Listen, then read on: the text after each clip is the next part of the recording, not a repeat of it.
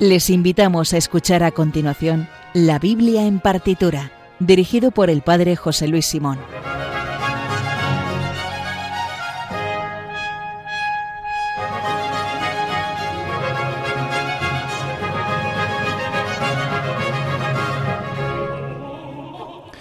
dirigido, presentado, copresentado y en los mandos y todo, que hoy estoy solo en el estudio, pero vamos a, disfrutar también de casi una hora de eh, los textos de la Biblia musicalizados como siempre por los grandes compositores de la música clásica. Hoy vamos con un programa en el que vamos a escuchar en principio siete obras cuyos textos normalmente los escuchamos en el tiempo del Adviento. Es verdad que no hay mucha música musicalizada, valga la redundancia, perdón, muchos textos de la Biblia musicalizados de los que rezamos en Adviento, porque en, algunas tradiciones eh, cristianas, sobre todo del norte de Europa, en Adviento como en Cuaresma, pues se reducía bastante la música. De hecho, ahora también litúrgicamente, en el tiempo del Adviento, en los coros de las iglesias se debería solamente tocar instrumentos para sostener el canto, dice la liturgia, para cuando después llegue la Navidad, en fin, pues el esplendor de la música y los instrumentos. Entonces es verdad que no hay muchos de los textos eh, que asociados al Adviento, muchos de ellos no están musicalizados. Además, la segunda cosa que vamos a hacer va a ser no escuchar los, por así decir, los top 3 de la música del Adviento. No vamos a escuchar el Mesías o cielos. Mm, romped vuestra justicia. Bueno, pues no vamos a escuchar nada del Mesías, ni vamos a escuchar, por cierto, nada de Händel, ni tampoco nada de Bach. Entonces, esto es un acontecimiento planetario internacional en la Biblia en partitura. Vamos a escuchar eh, varias obras de Perluigi de Palestrina Vamos a escuchar también una obra creo que muy poco conocida de Bruckner, eh, también un ofertorio de Mozart, de Tomás Luis de Victoria, otra obra, y acabaremos con eh, un Magnificat de Schubert, que no es el famosísimo Ave María suyo, sino un Magnificat, una obra menos conocida, más larga desde luego, y también muy interesante por aquello del protagonismo eh, de la Virgen María en el tiempo del Adviento. Bueno, pues vamos a ello. Recuerden que el Twitter del programa es arroba bibliartitura, donde también pueden escribirnos para hacernos una petición, dedicatoria o, recomendación. Y además tienen la lista de obras que vamos a escuchar a continuación. También nos pueden escribir al mail la biblia en partitura arroba radiomaria.es. Dicho lo cual, comenzamos en Radio María, la Biblia en partitura.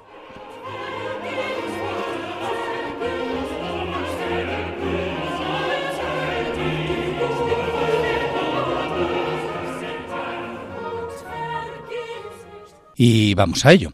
Como decía, vamos a escuchar eh, algunas obras que eh, están, el criterio de selección es textos que aparecen en la liturgia del tiempo de Adviento. Eh, no hay más criterio que ese, el otro es aleatorio, o más bien las que hemos encontrado. Eh, vamos a escuchar eh, de las cuatro semanas del Adviento y acabaremos, como decía, con el Magnificat, que de hecho es uno de los evangelios de ya las, las ferias mayores del Adviento, la última semana del Adviento. Bueno, vamos a comenzar por una obra de Anton Bruckner. Bruckner, que nació en 1824 en Austria y murió en 1896 heredó el gusto por la música religiosa y por la cultura de su padre, un campesino también que era maestro de escuela y organista. Con 10 años tocaba el órgano y fue niño cantor en la abadía de San Florian. De allí se trasladó a Linz, donde trabajó de organista y finalmente se instaló en Viena, donde fue profesor de música, mientras estudiaba a Beethoven y Mendelssohn. Conoció y admiró a Wagner, de quien también fue amigo. En 1867 tuvo un grave bache de salud psicológica. Nunca perdió su fe, sencilla y robusta, no obstante. Su obra más relevante son sus sinfonías, pero también compuso obras religiosas para órgano, varias musicalizaciones de salmos y varias misas y otras obras litúrgicas. La obra que vamos a escuchar hoy es eh, tiene el número de catálogo en la obra de Wagner, el BWB 52, y es el motete Virga Gesé, es decir, el tronco de Gesé, que está compuesto para coro mixto a capela. Siendo fieles a nosotros mismos, vamos a escuchar bastante música a capela, eh, solamente escucharemos dos obras instrumentales. Y lo compuso el 8 de diciembre del año 1885, por tanto lo compuso durante el tiempo del Adviento. En realidad es un gradual que él compuso para la celebración del centenario de la diócesis de Linz. El texto no está literalmente tomado de Isaías 11.1, pero brotará un renuevo del tronco de Jesé y de su raíz florecerá un vástago, que eso es Isaías 11.1, pero está, es, digamos, es una paráfrasis de ese texto, está muy inspirado. El texto literal de, que musicaliza Bruckner es, brotará un renuevo del tronco de Jesé, una virgen da luz a Dios y al hombre, Dios restaura la paz, reconciliando en sí mismo lo más bajo con lo más alto, aleluya. Y esta es, en realidad, este texto lo escuchamos, eh, es la primera lectura del martes de la primera semana del Adviento. Como digo, Isaías 11, del 1 al 10, vamos a escuchar solamente la versión de Bruckner, el eh, versículo número 1, que es el comienzo.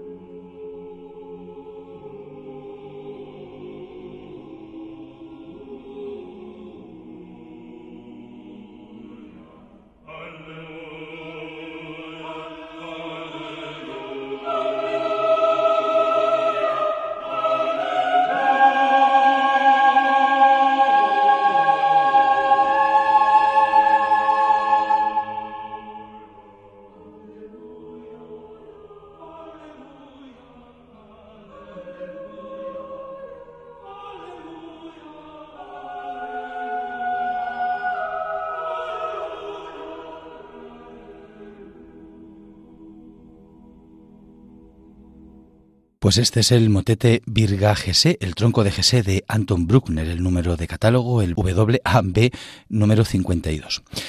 Vamos a escuchar ahora del casi del tirón tres obras de Palestrina, de Giovanni Perluigi da Palestrina.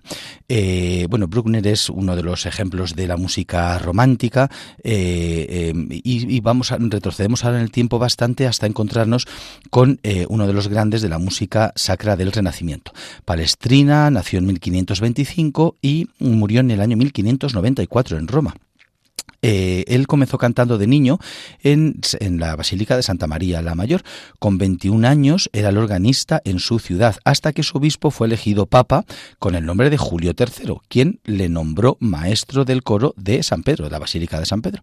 En Roma conoció el estilo polifónico de los compositores neerlandeses Dufay y Desprez y de Orlando di Lasso. En 1555 el nuevo papa, Pablo IV, lo quita de su puesto por estar, no se sabe si por estar casado o por escribir madrigales profanos, dado que como era maestro de capilla de, de, del Papa, pues no podía estar ni casado ni escribir obra profana, solamente sacra, y entonces pasó primero a, a compositor de, vamos, maestro de cámara de la Basílica de San Juan de Letrán, la Catedral del Papa, y luego de nuevo a Santa María la Mayor.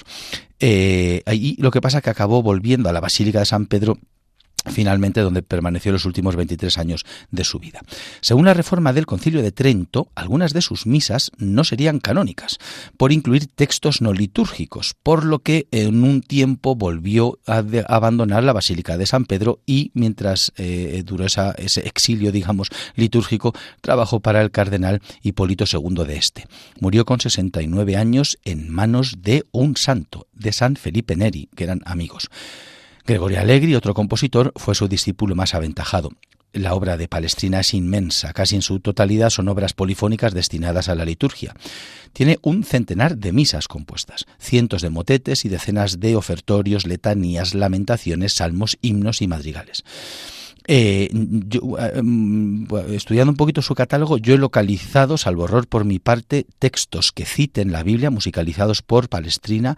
Tiene 228 obras en las cuales eh, tiene algún texto musicalizado. Bueno, pues el primero que vamos a escuchar es un motete que es se llama Canina Tuba Insión. Eh, que tiene dos partes. En realidad es un responsorio que tiene esas dos partes. El primero es Canite tu y el segundo es Rorate Cheli. En realidad este es como un responsorio y tiene varias citas bíblicas. En primer lugar cita Joel 2, versículo 1, tocad la trompeta en Sion, que es el que da nombre al motete, Canite tu en Sion. A continuación eh, cita el versículo cuarto del capítulo 40 de Isaías, que es lo que nos interesa, que es el texto que dice que los valles se levanten, que montes y colinas se abajen, que lo torcido se enderece y los cabrosos se iguale. Bueno, pues ese texto eh, es, eh, es el que mm, creo que tenemos todos en la cabeza con la musicalización del Mesías de Händel, que es la primero, los primeros movimientos del Mesías de Händel. sin embargo, vamos a escuchar solamente ese versículo. A continuación canta Isaías 45, 8, que es con el que comienza la segunda parte del, del responsorio, Cielos destilad desde lo alto la justicia, que es el que da nombre a, la segunda parte del versículo, Rorate Cheli, Cielos destilad desde lo alto la justicia. Después cita el versículo 8 del capítulo 85 de, perdón, del versículo 8 del Salmo 85, muéstranos, Señor, tu misericordia, y acaba con Habacuc 2.3, pues la visión tiene un plazo, pero llegará a su término sin defraudar. Bueno, el caso es que el segundo domingo de Adviento del ciclo B se escucha como primera lectura Isaías 40 versículos del 1 al 5 y del 9 al 11. Y todos los años en Adviento, el martes de la segunda semana, se escucha también Isaías 40 del 1 al 11. Eh, ese texto, más allá del Mesías de Händel, no lo he encontrado musicalizado, pero sí, al menos este versículo, el versículo 4, que es por la razón por la cual vamos a escuchar este motete, el canite tuba en Sion, rorate caeli, de Palestrina. Que los valles se levanten, que montes y colinas se abajen, que lo torcido se enderece y los cabrosos se iguale. La dura aproximadamente unos cinco minutos.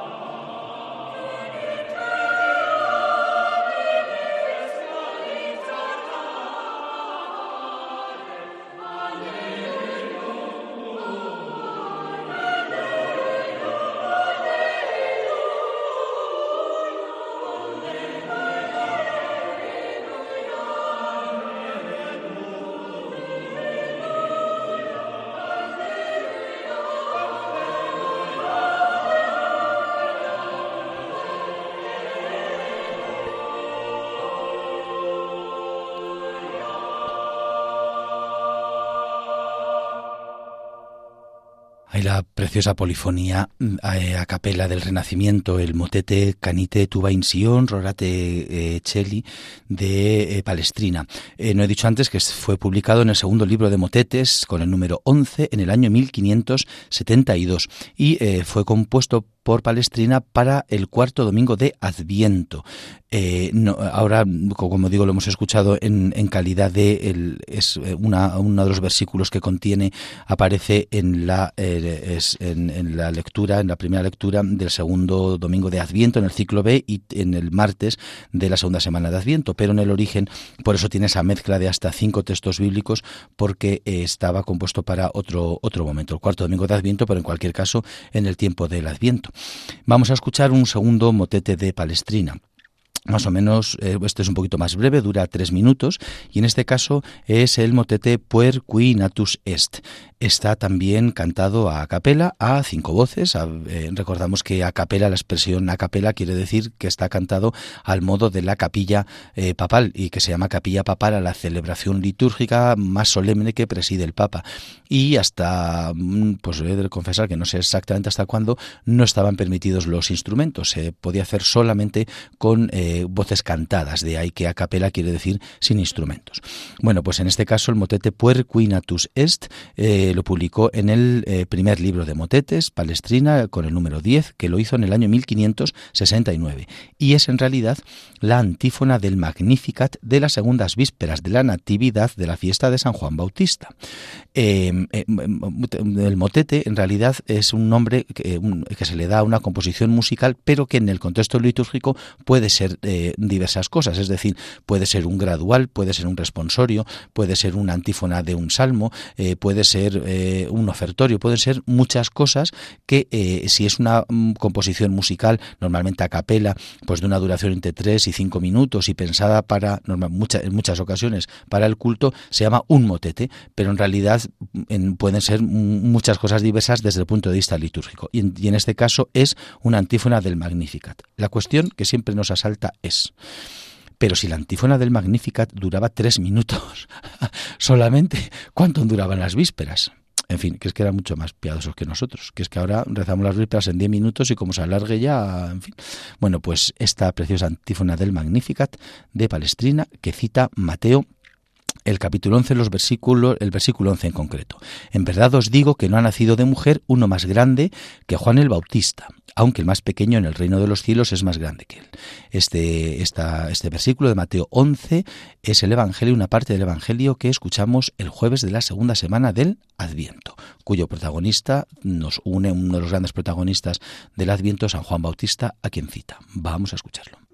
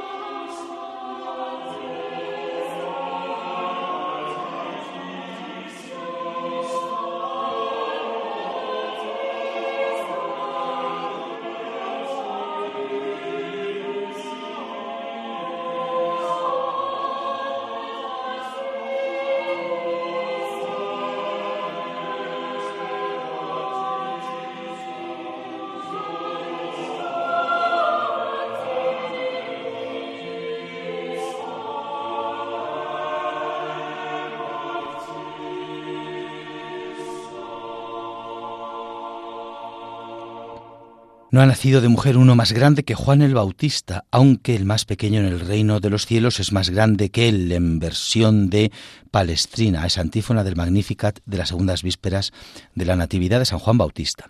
Y vamos a escuchar la tercera y última obra por hoy de Palestrina. En este caso es otro motete que eh, canta dos versículos del Evangelio que se escucha el tercer domingo del tiempo de Adviento del ciclo, del ciclo B.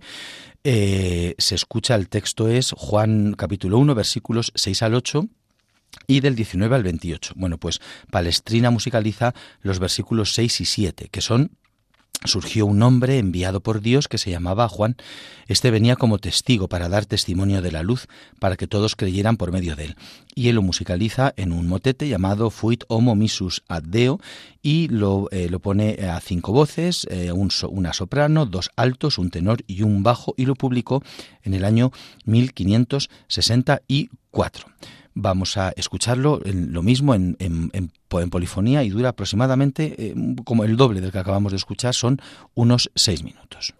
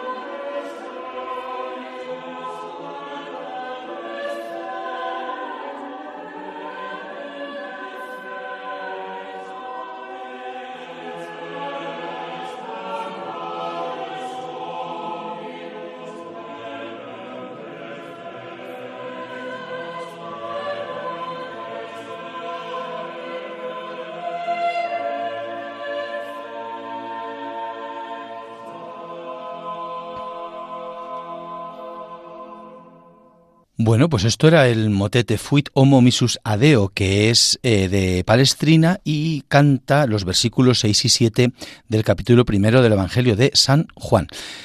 El caso es que el Evangelio del tercer domingo de Adviento en el ciclo B es el Evangelio de Juan, capítulo 1, pero eh, son dos eh, perícopas, los versículos del 1 al 6 y los versículos, eh, perdón, del 6 al 8, perdón, y del 19 al 28. Hemos escuchado ahora eh, el 6 al 7 como de la primera pericopa, pero vamos a escuchar ahora otra obra de la segunda parte de este Evangelio, es decir, del versículo 23 del capítulo 1 de Juan preparad el camino del Señor, porque esta, eh, este versículo lo tiene musicalizado eh, el, el, Wolfgang Amadeus Mozart en uno de sus eh, ofertorios, de las poquitas obras religiosas que él tiene. es el Internatus Mulierum, cuyo número de catálogo es el Kegel 72 de Mozart. Bueno, pues Mozart compuso un motete para el ofertorio de la fiesta de San Juan Bautista para coro y orquesta.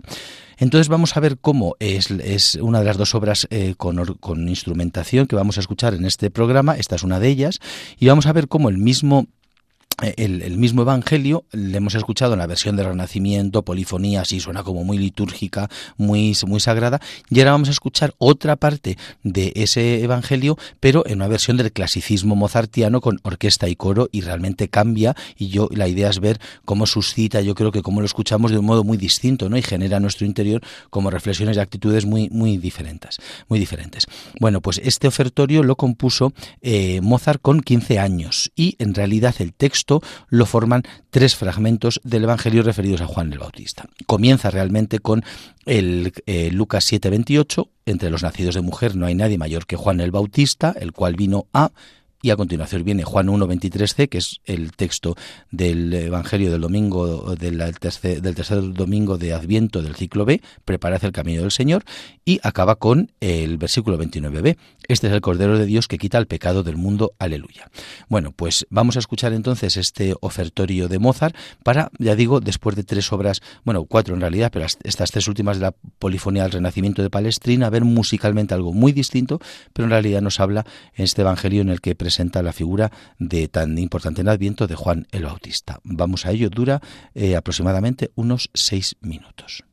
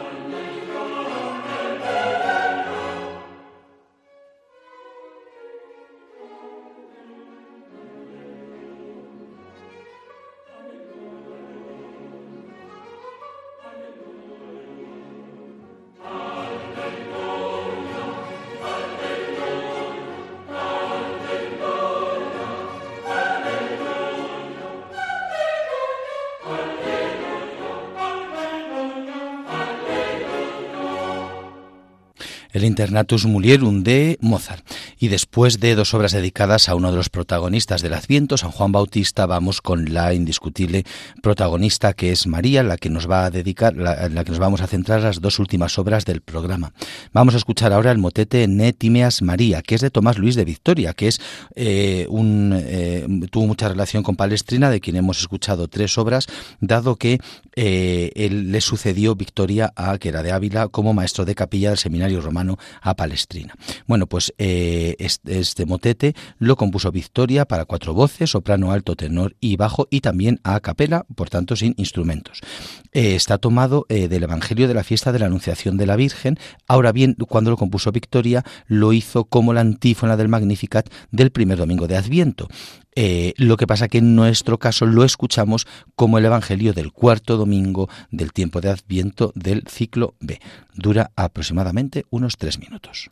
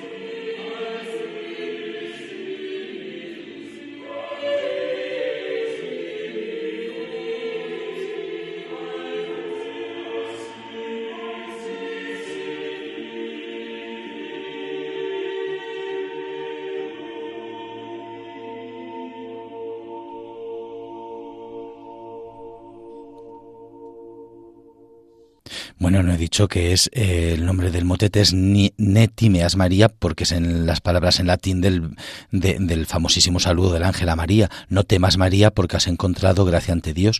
Concebirás en tu vientre y darás a luz un hijo y le pondrás por nombre Jesús. Será grande y se llamará Hijo del Altísimo. Esto era lo que hemos escuchado en la versión de Victoria, el motete Netimeas María. Y vamos a acabar con un Magnificat que hace tiempo que no escuchamos ninguno. El, el texto del Magnificat es el Evangelio de todos los años del día 22 de diciembre. Y lo vamos a escuchar en una versión creo que no muy conocida, la de Schubert, el número de catálogo de 486, para solistas, coro y orquesta. Dura aproximadamente nueve minutos y con ello vamos a acabar este programa.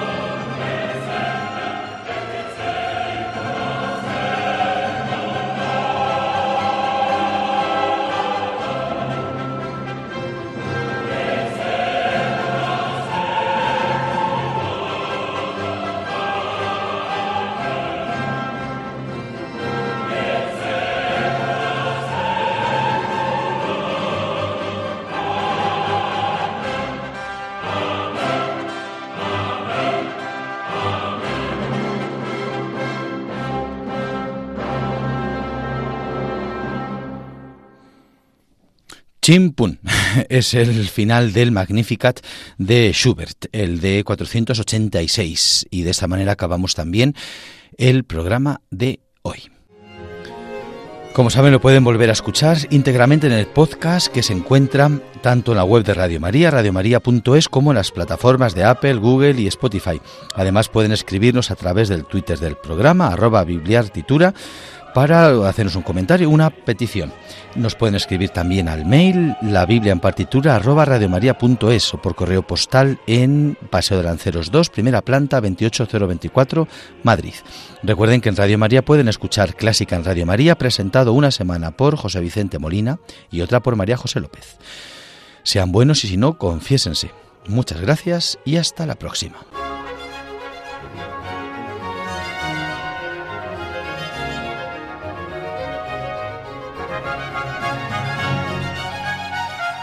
Han escuchado en Radio María La Biblia en partitura, dirigido por el Padre José Luis Simón.